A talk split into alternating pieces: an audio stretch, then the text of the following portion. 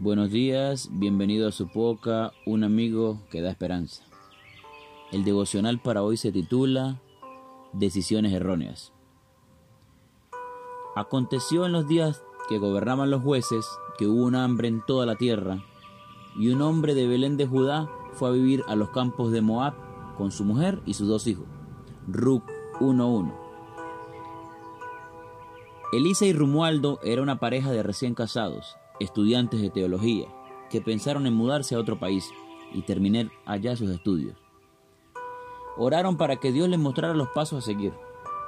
Varias personas de experiencia le aconsejaron que postergaran ese viaje de momento y les animaron a terminar sus estudios primero.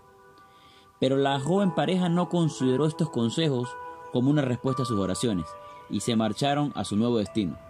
Allí afrontaron dificultades múltiples de trabajo, de salud, de adaptación. Además no consiguieron el propósito de su viaje. Se vieron forzados a regresar a su lugar de origen y rehacer su vida.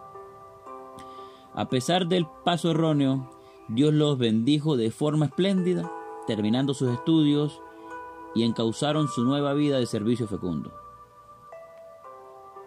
El libro de Ruth comienza con una decisión de emprender un viaje desacertado.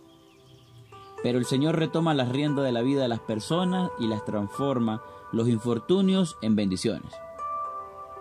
Elimelech pudo haberse aferrado a la promesa hecha a sus padres, Abraham, Isaac y Jacob, y haber confiado en Dios para cubrir sus necesidades, a pesar de la escasez temporal de alimentos.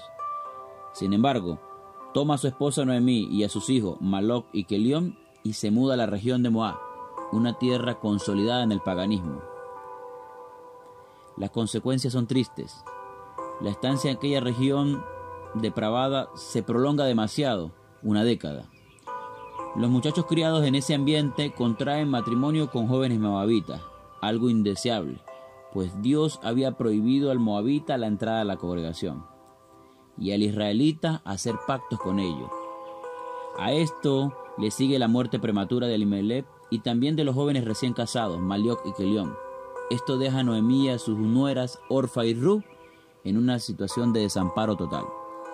En aquella sociedad, la mujer solo contaba con aceptación y protección en el hogar de su padre o de su esposo. Y ellas no tenían ni lo uno ni lo otro, y además carecían de descendencia. Pero el Señor produce una serie de circunstancias que conducen a abundantes bendiciones. La conversión de Ruth y el establecimiento de una nueva familia llena sus vidas de felicidad. También Dios tiene interés hoy en retomar el control de nuestra vida, a pesar de las decisiones erróneas que hayamos podido tomar. Entreguémosle hoy nuestra vida para que Él tome las riendas. Que el Señor te bendiga y nos vemos mañana para un nuevo devocional.